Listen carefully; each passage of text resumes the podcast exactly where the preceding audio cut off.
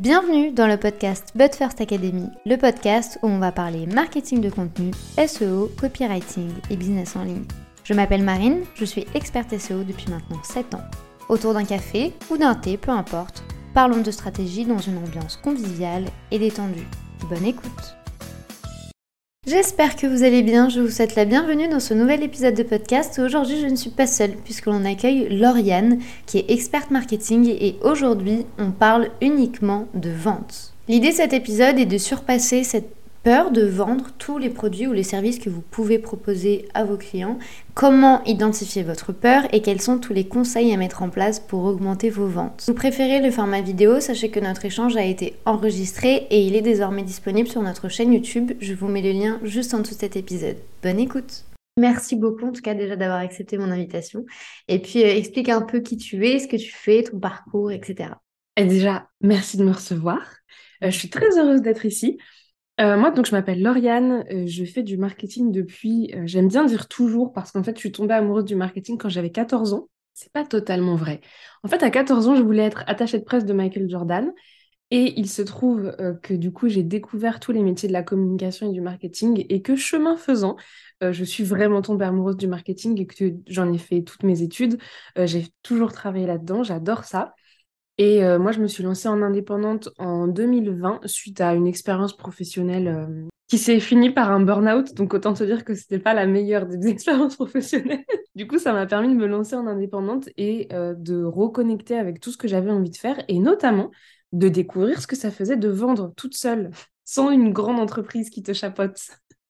Je vois. Mais du coup, l'idée est vraiment venue à la suite d'un rêve, en fait. Tu rêvais vraiment, en fait, de d'atteindre ce Michael Jordan. Et du coup ça a vraiment genre euh, éveillé tout euh, bah, toute cette envie aussi de communiquer de faire du marketing etc l'intuition en fait ici elle a vraiment pris le, pas en fait. C'est vraiment ça a été ta vocation en fait depuis le début. Quand on parle de vocation on a l'impression que quand les gens disent ah elle a une vocation, on a l'impression que c'est euh, l'autoroute depuis le début qu'ils ont juste fait que suivre leurs rêves. Alors que moi c'est vrai que je savais dans quelle direction aller. Par contre je savais pas exactement quel était le chemin que je voulais prendre. Et donc du coup j'ai testé plein de petits chemins avant pour être sûre de, du chemin que je voulais prendre. Par exemple en DUT bah, c'était la communication événementielle qui était à la mode. Moi je sentais que vraiment j'étais pas sûre d'aimer tout ça. Et du coup je suis allée faire un stage d'un mois là-dedans pour être sûre et certaine que c'était vraiment pas ce que je voulais faire. Et du coup, ça m'a permis en fait de me concentrer, de trouver le chemin en supprimant toutes les pistes euh, potentielles euh, que je sentais que c'était pas totalement ça, mais je voulais en être sûre, comme ça j'étais sûre de ne pas avoir de regrets. oui, je comprends, mais du coup, en fait, tu as vraiment fait par élimination. ouais petit à petit en fait tracer mon chemin et, euh, et je trouve que c'est très intelligent. Comme ça tu élimines petit à petit tu coches les cases et tu dis ça c'est fait pour moi ça j'aime ça je n'aime pas.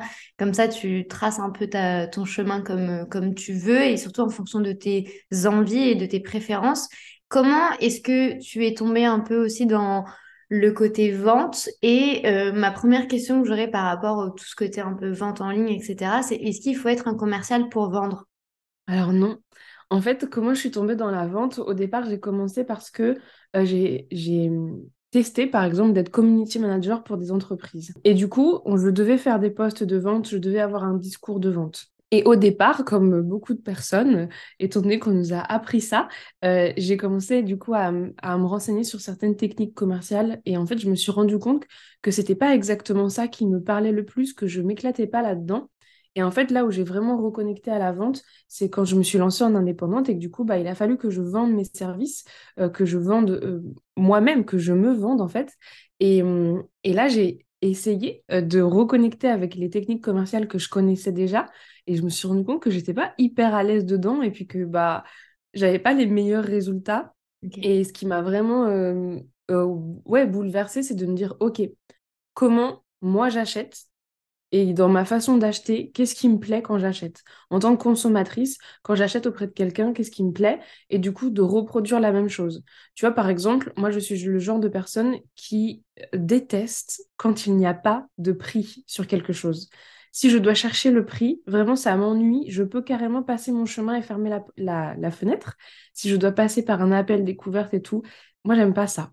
Il y a des gens qui n'ont pas de problème avec ça. Moi, j'aime pas ça. Et bah, donc, du coup, j'affiche mes prix. Et quand j'en parle, par exemple en story sur Instagram, j'annonce mon prix. J'ai pas de souci avec ça.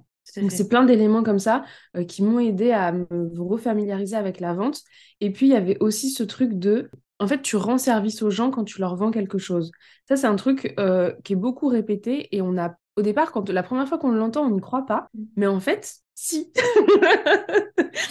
et le premier exemple que j'ai eu, c'est que du coup, ma toute première cliente, euh, je faisais un accompagnement individuel en quatre séances. Dès la deuxième séance, elle avait déjà triplé son chiffre d'affaires par rapport à ce qu'elle avait fait avant, euh, juste euh, en mettant en place des recommandations que je lui avais données.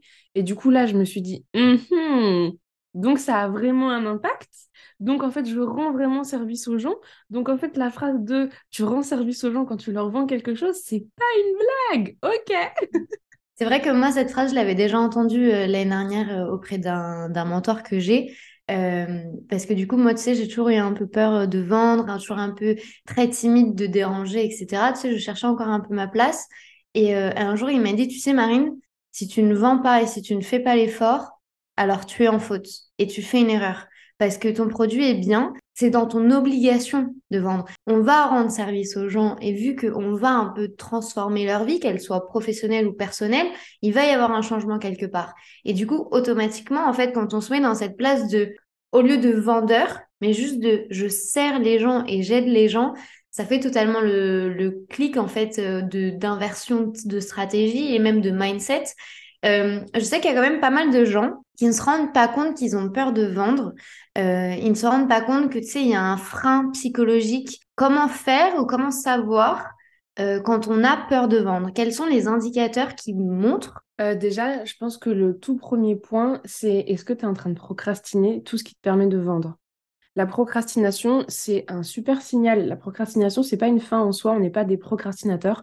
Quand on procrastine, c'est soit qu'on a peur de faire quelque chose, soit qu'on n'a pas envie de faire quelque chose. Déjà, si tu procrastines à vendre, si tu procrastines à finir ton site, si tu, trouves des excuses pour euh, ne pas vendre, si par exemple tu te dis bah non, je vais pas vendre parce que mon site n'est pas fini, je vais pas vendre parce que euh, je sais pas, j'ai pas créé mon compte PayPal, je vais pas vendre parce que nanani nanana, pour toutes ces excuses-là, c'est déjà que tu es un petit peu dans une peur de vendre et que tu es un peu réfractaire à l'idée de vendre. Et le deuxième point, c'est aussi comment tu te sens quand tu parles de tes offres.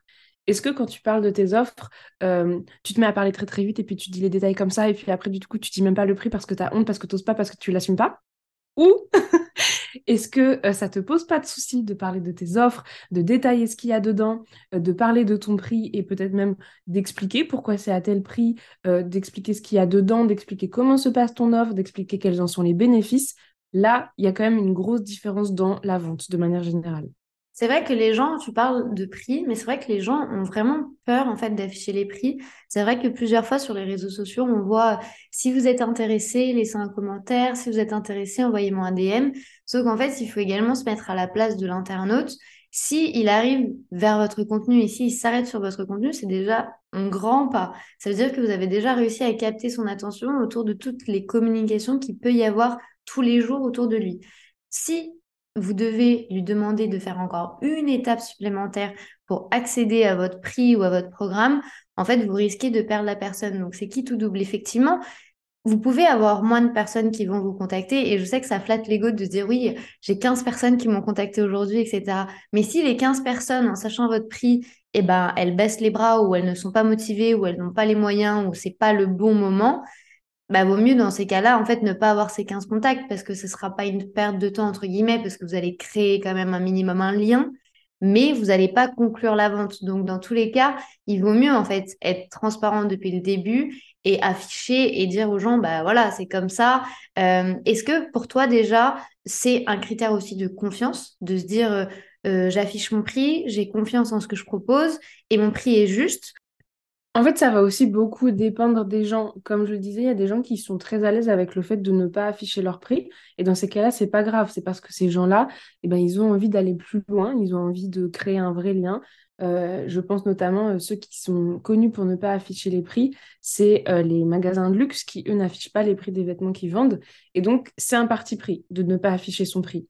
Mais de mon point de vue, la transparence, c'est une vraie valeur qui permet de créer de la confiance. Euh, et du coup, le fait d'être transparent sur son prix, je trouve que c'est un critère de confiance. Après, il y avait un, livre qui avait théorisé les critères de confiance. Dans les critères de confiance, il y a la crédibilité. Et du coup, c'est est-ce que nous, on est crédible Est-ce que ce qu'on renvoie, c'est crédible? Mais aussi, est-ce qu'on a l'expérience? Est-ce qu'on a le background? Est-ce qu'on a potentiellement les diplômes? Même si on n'est pas que sur les diplômes avec ce facteur-là. est-ce qu'on est fiable? Et être fiable, ça peut juste passer par est-ce qu'on est régulier dans notre communication? Et donc, est-ce qu'on parle régulièrement de nos offres, etc.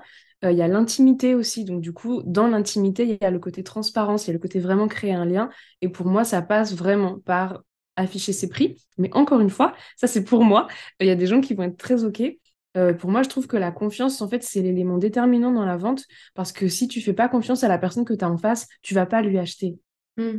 Tu vois, c'est comme euh, si la personne te dit euh, je vais t'aider à avoir des cheveux euh, incroyablement longs et des boucles super rebondies et que finalement elle a des cheveux tout courts et hyper raides. Tu te demandes un petit peu pourquoi elle vend ça et t'as pas totalement confiance. Et du coup, la confiance, c'est vraiment ce qui va faire en sorte bah, qu'on va, qu'on va conclure une vente en fait. Oui, on peut, on peut jamais vendre une offre juste parce qu'elle est tendance ou juste parce qu'elle a la mode et ne jamais avoir eu de résultat avec l'offre qu'on va vendre. Il faut quand même qu'il y ait un peu un, bagage derrière, au-delà de la preuve sociale, parce que bien entendu, les retours clients sont importants, mais les résultats de la personne qui vend sont également hyper importants. Parce que quelle est la légitimité d'une personne qui va vendre une offre si elle ne l'adapte pas ses produits ou si elle n'adapte pas sa stratégie à son business? C'est un peu contradictoire et je suis totalement d'accord avec toi. Est-ce qu'il y a, au-delà de ça, au-delà de la transparence, au-delà de ces critères de confiance, euh, des points fondamentaux pour gagner la confiance des internautes à travers le contenu On sait que c'est vraiment un peu le haut du tunnel de vente, c'est vraiment le contenu, gagner l'attention des gens, capter la curiosité, etc., leur parler vraiment comme ils le souhaitent. Néanmoins, on sait qu'aujourd'hui, il y a beaucoup de contenu créé. Aujourd'hui, quels sont selon toi les critères réellement à mettre en avant dans son contenu, dans sa, même dans son discours, pour gagner la confiance des gens? Euh, Je dirais que le premier critère, c'est la crédibilité dans le sens, euh, est-ce que tu es crédible pour euh, raconter ce que tu racontes et pour vendre ce que tu vends? Et du coup, la crédibilité, ça va passer par comment tu as réussi à créer ce que tu as créé. Euh, est-ce que tu as eu des résultats? Si tu n'as pas encore de résultats, c'est pas grave. Pourquoi tu as décidé de créer ça? Pourquoi tu es légitime à créer ça? En fait, ça va être de mettre en avant ton expertise. Et mettre en avant ton expertise, c'est un truc qui peut se faire, par exemple, qui passe beaucoup par euh, les études de cas. Les études de cas, c'est vraiment canon pour montrer son expertise parce que tu montres que tu t'y connais. Je prends par exemple euh, la dernière euh, étude de cas que j'ai vue, c'est une étude de cas d'un service client de Dorian Baker, où du coup, sur son compte Instagram, elle va te montrer le message qu'elle a reçu, qui n'est pas du tout friendly, qui vraiment, tu ne te sens pas considéré. Et ensuite, il y a euh, le message que elle, elle aurait répondu et elle le corrige. Et là, tu vois directement que l'étude de cas, euh, ça te permet vraiment de montrer ton expertise et que tu vas comprendre exactement ce qu'elle va pouvoir t'apporter. Tu vas comprendre aussi les bénéfices de travailler avec cette personne et euh, tout, tout ce que ça va pouvoir t'apporter. En fait, vraiment, les bénéfices, c'est hyper important. Et donc ça, c'est aussi le deuxième chose que je dirais de mettre en avant dans son contenu, c'est quels sont les bénéfices de travailler avec toi, quelle est la valeur qu'on va en retirer, comment on va être transformé en travaillant avec toi. Et mmh ça, en fait, tu peux l'expliquer, mais tu peux aussi le montrer, donc faire des avant-après, et tu peux aussi demander à tes clients de le dire, euh, d'expliquer euh, bah, avec quoi ils sont ressortis. Euh, et c'est toujours très cool aussi de mettre en avant des témoignages, justement parce que c'est pas toi qui explique quelque chose, c'est pas toi qui es en train de te la raconter en mettant en avant quelque chose, c'est des mots d'autres personnes avec lesquelles tes potentiels clients ils vont davantage connecter. Oui, je vois.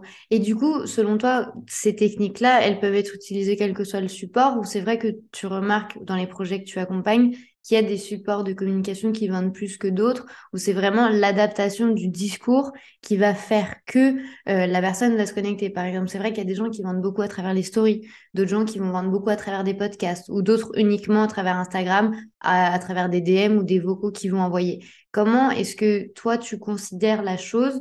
Est-ce que c'est indépendamment du support si tu as la bonne approche et que tu as le bon message, la personne va se connecter avec toi? Ou est-ce qu'il y a quand même une connexion à créer à travers un contenu spécifique euh, Moi, je suis plus partisane de, quel que soit le support, si tu as la, bonne approche, tu vas réussir à faire quelque chose. Et quand on dit la bonne approche, je voudrais vraiment aussi mettre le lien sur l'approche qui te correspond vraiment. Euh, parce que, par exemple, euh, moi, j'ai essayé LinkedIn à un moment. Je me suis mise à fond dans LinkedIn pendant six mois. Et c'est vrai que j'ai eu des retours et c'est vrai que j'ai eu des clients. Est-ce que ça correspondait vraiment avec ma manière de communiquer? Pas tellement.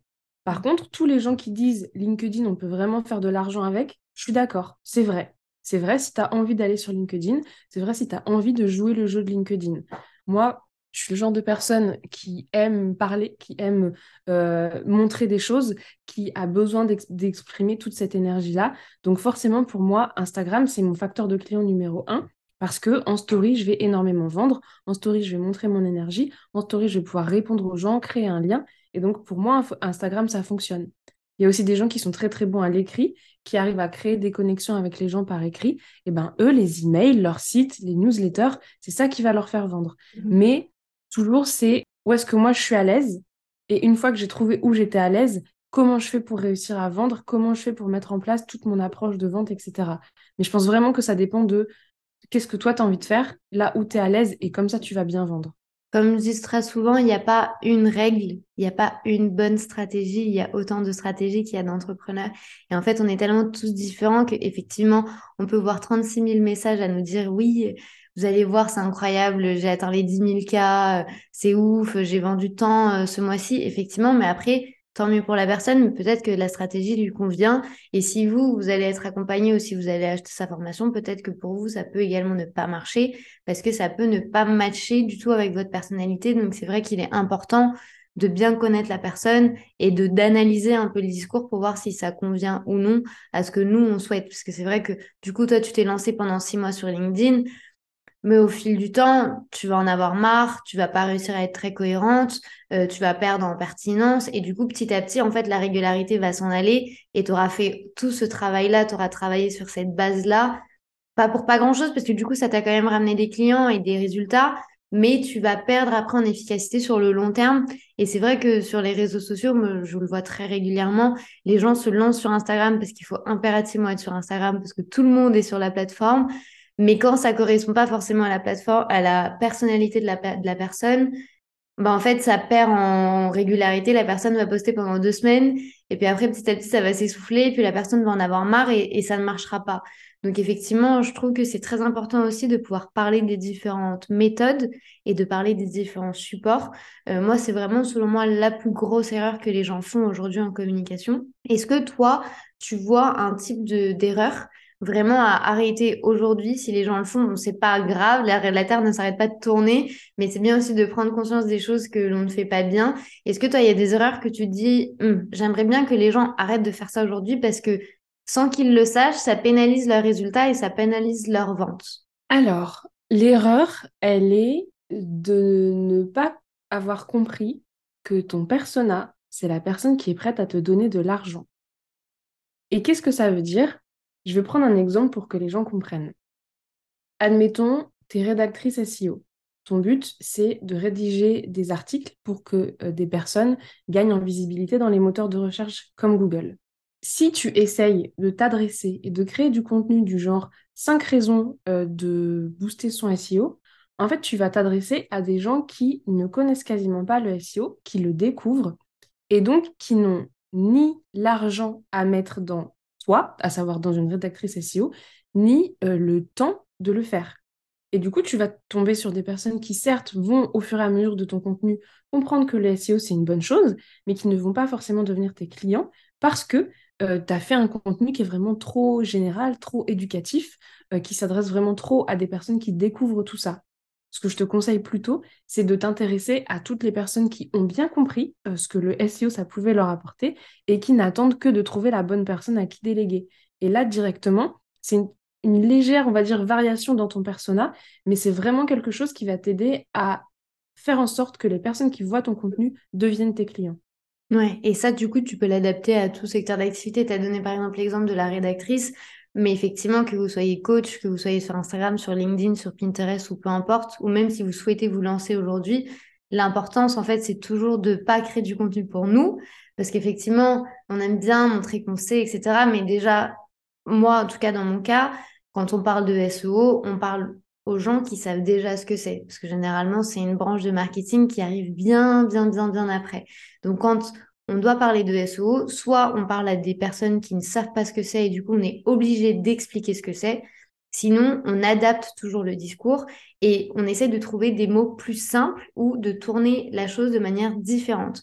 Parce que si aujourd'hui vous avez envie de montrer votre expertise et d'utiliser des mots hyper techniques, alors oui, on va comprendre que vous savez de quoi vous parlez, mais personne ne va comprendre votre message, donc ça sert à rien.